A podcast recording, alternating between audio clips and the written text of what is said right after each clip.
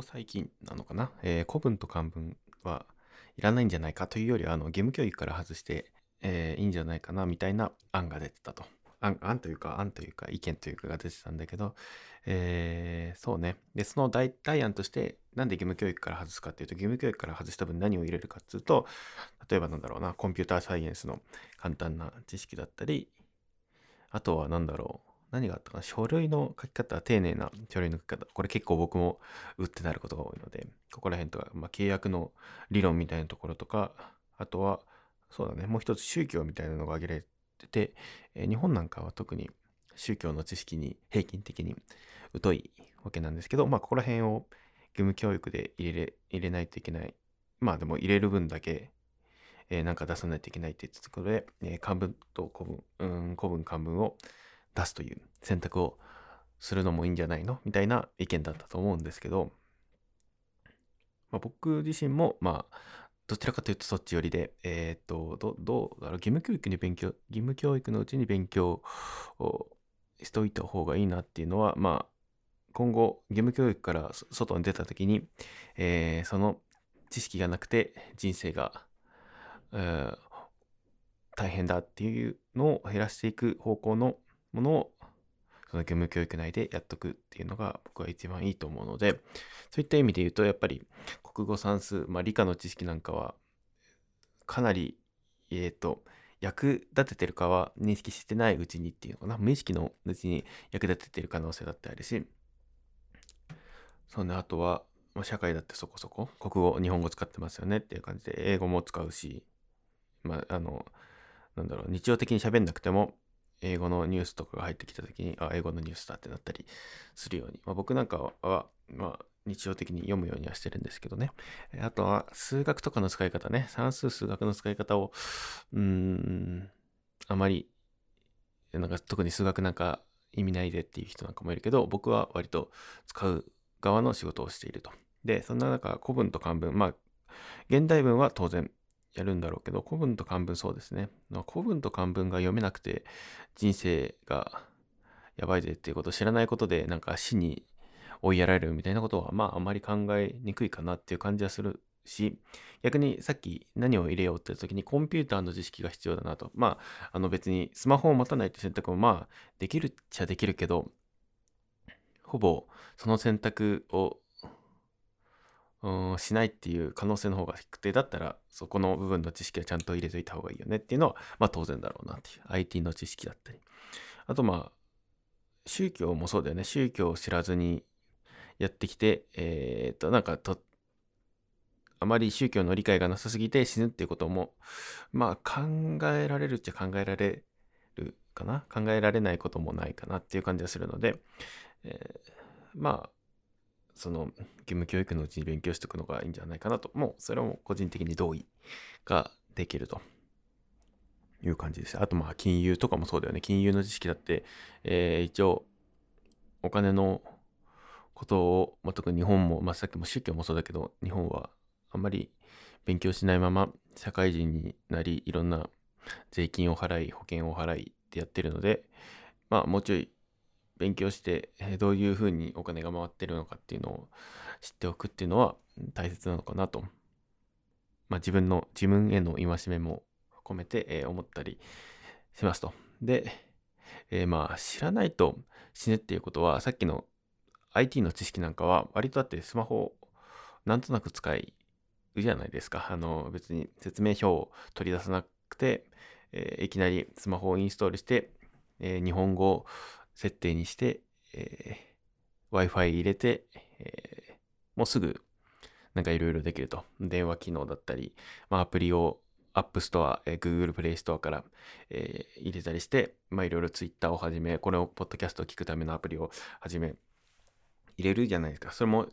すごく直感的にっていうのかな。まあ、当然、あの初めて手にした時のことを覚えてるでしょうかって言った時に、えっ、と、プレイストアから入れるっていう考えが分からずに、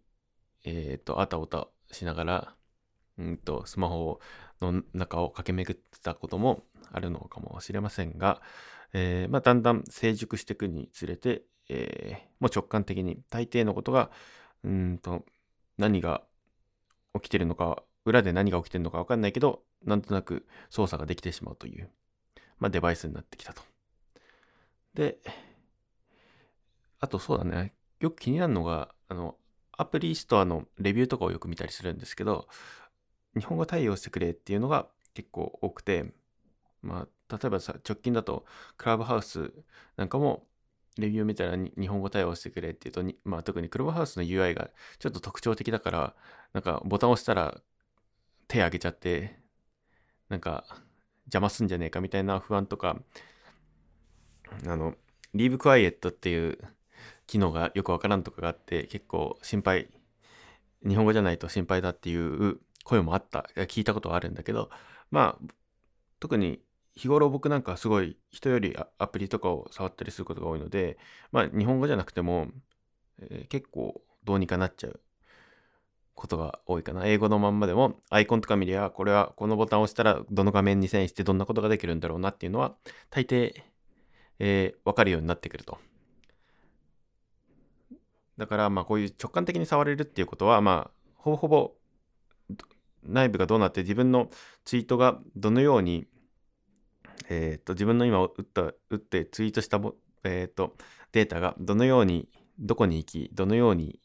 え、処理され、どのようにあのタイムラインの中に表示されるかっていうのが、まあ、あまり意識しないけど、まあ、なんかエンドトゥエンドで、えっ、と、ツイートしたらタイムラインに表示されるな、みたいなことは、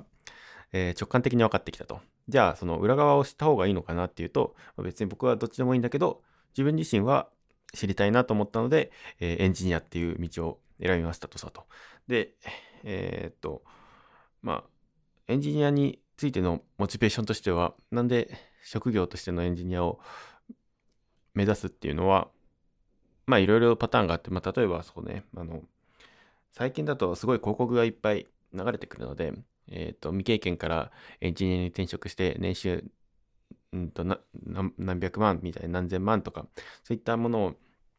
見たりして、あ、エンジニアになりたいなって思うのもまあいいでしょうが、意外とやっぱり僕もまだまだ、えっ、と、ビギナーなエンジニアだけど、見てると、やっぱりオタオタク度が高い人は僕はいいかなと思って、その技術に対してすごい興味によって、えそれを触ってると。まあまあもちろん、ね、年収、さっきお金のことを勉強しろって言ってたんで、年収とか、えっ、と、お金を稼ぐというところも、に目をつぶってはいけないんだけれども、まあ、それより何より技術が大好きで、こういったことを、えー、っと作ってみたい、実装してみたいっていうのが頭にある方が、えー、まあ、やってて楽しいし、まあ、うまくいくのかなっていう感じはしていて、自分もどちらかというとそっち側でやってこれだと。でもまあその前にっていうかな、その技術への興味の前に僕はやっぱりどちらかというとネガティブな、えっ、ー、と、インセンティブからエンジニアにグッと押し出された感じはあって、やっぱりさっきの言った通り、ツイッターのデータがどこにあって誰が改ざんできて、例えばツイッターとかも、うんと、デスクトップ上で適当にあのコード側をいじれば、なんか、えー、ツイート、変なツイートをしたっていう風な、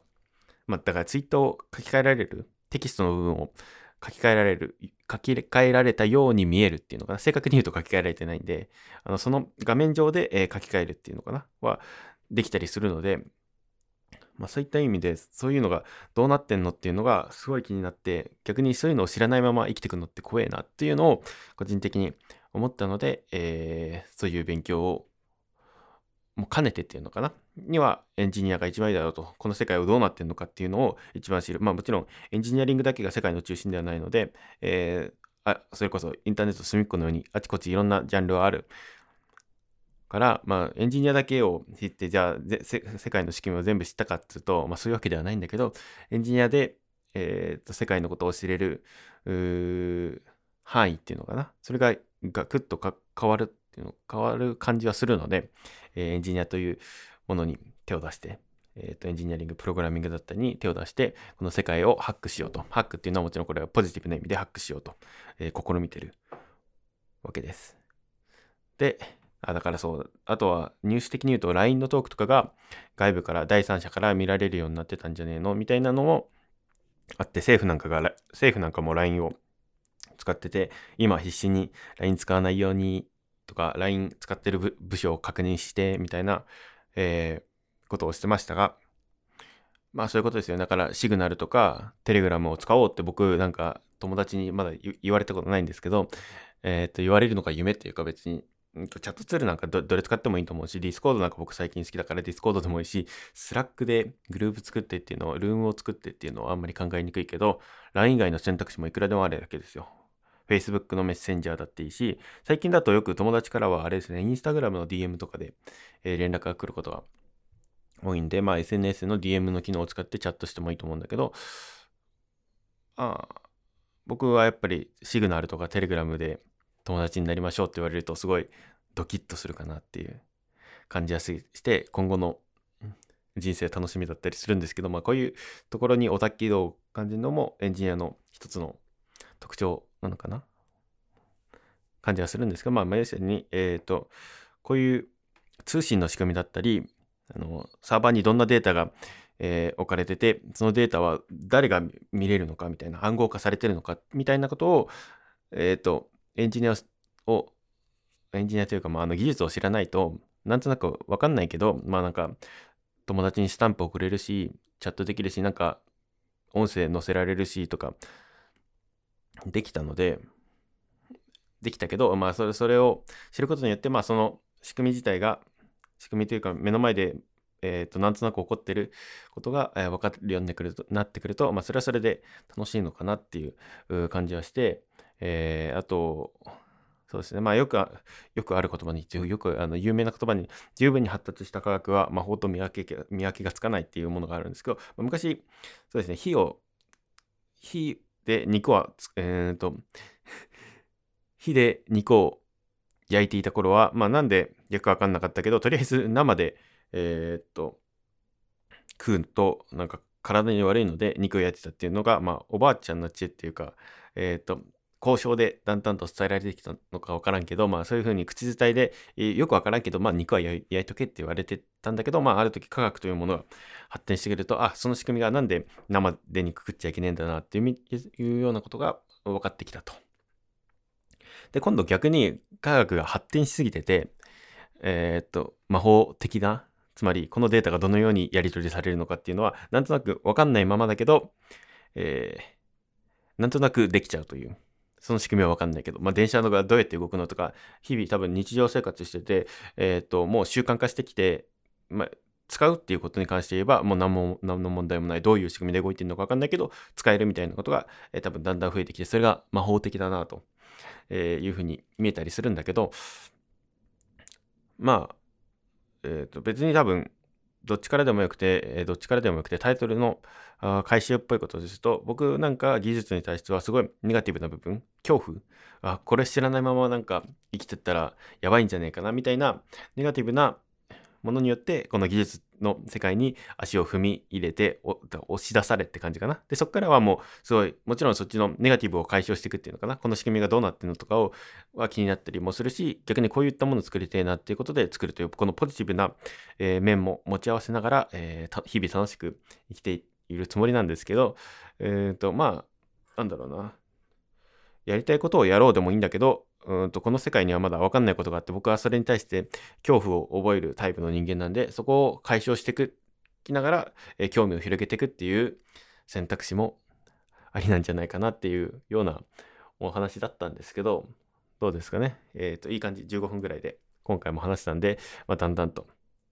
だんだんとえっ、ー、と伸ばすのか分からんけどまあ、30分ぐらい喋れるのかな。まあ、今回はこの1テーマって感じだったんだけど、まあ、2つテーマぐらいを用意して、まあ、その2つのテーマも割と似通ったものをお話ししてもいいし、まあ別に全然違うことを2つを話してもいいし、3つ細かいのをポンポンポンって喋ってもいいし、まあいろいろやりようはあるんだけど、まだ探索中です。これも多分 BGM 今回は乗っけないつもりでやるんですけど、音だけ綺麗にして、えー、レベルを調整して、パブリッシュするという感じにすると思うんだけど、まあ、ままだ模索模索中で、多分一生模索は変わらないんだろう。もちろん、あの、マイクを変えるとか、そういったものも、えー、いろいろ模索中なので、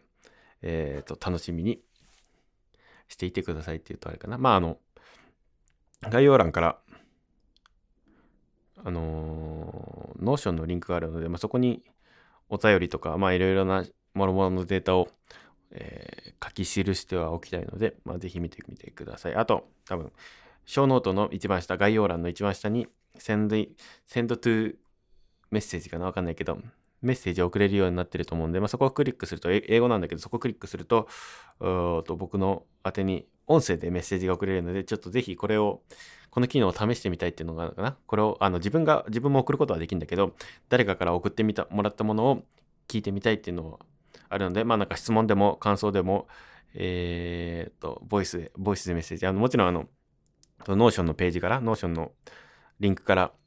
行くと、あの、テキストで、Google フォームから、なんか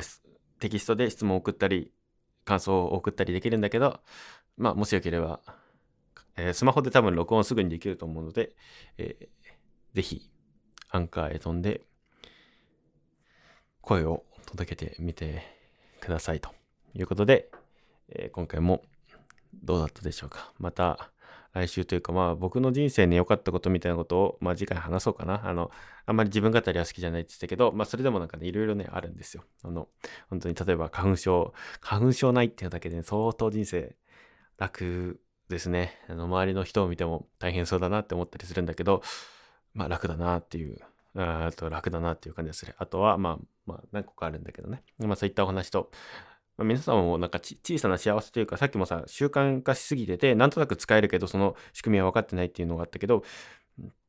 習慣の部分で、をどう埋めてるか、花粉症がない、花粉症のある習慣の人だと、この時期なんか相当辛いと思うんだけど、僕はその部分がないだけで相当幸せに生きる。相当ですね。なかなか幸せに生きれるので、